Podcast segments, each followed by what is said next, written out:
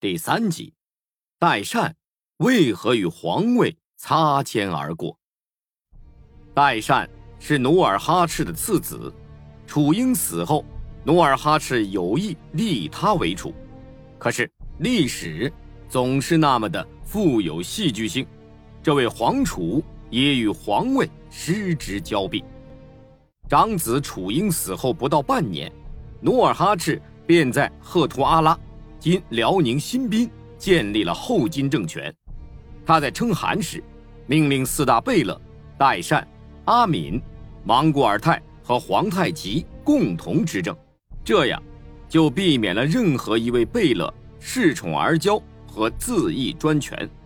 努尔哈赤再从他们中间慢慢选出一位脱颖而出者，就能达到水到渠成的效果。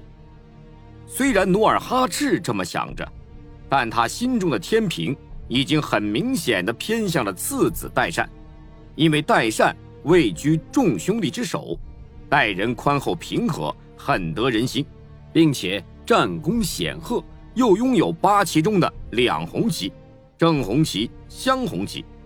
于是，楚英一死，代善很自然的成为努尔哈赤心中的首选。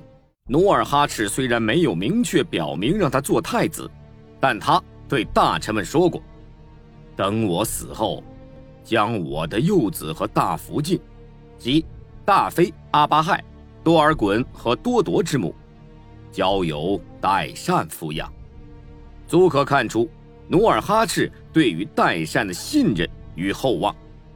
然而，被称为“贵银哥”的代善。并没有成为富汗的继承者，他很快失宠于努尔哈赤，与皇位擦肩而过。这究竟是怎么回事呢？这还得从小福晋德音察告捷说起。天命五年（一六二零年三月），努尔哈赤宅地内的两名侍女秦泰和娜扎，由于口角而对骂起来，双方都以极污秽的语言指责对方。揭露并羞辱对方如何淫荡，如何与人通奸，不料只顾泄愤的侍女却忘记了隔墙布耳。当秦泰指责娜扎与达海有奸情，并给予其两匹蓝布时，恰被努尔哈赤的小福晋德音察听到。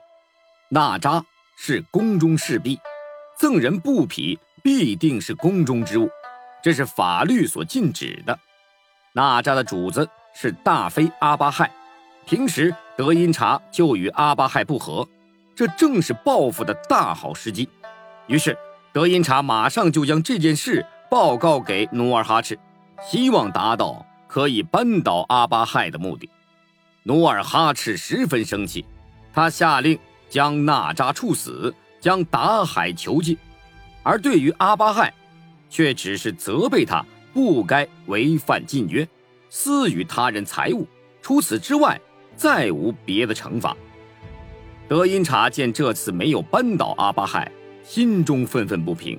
他有恃无恐，再次向努尔哈赤进言说：“大福晋阿巴亥曾经给大贝勒代善送了两次饭，代善都欣然接受并吃掉了；但给皇太极送了一次饭，皇太极却没吃。”他每天都派人去代善家两三次，如此密切的往来，必定是有什么密谋。而且，他还独自深夜出宫，已经有两三次之多。听了这一席话，努尔哈赤顿觉晴天霹雳，不免的起了疑心。代善是自己最心爱的儿子，阿巴亥是宠冠六宫的爱妃，这两个人对努尔哈赤来说。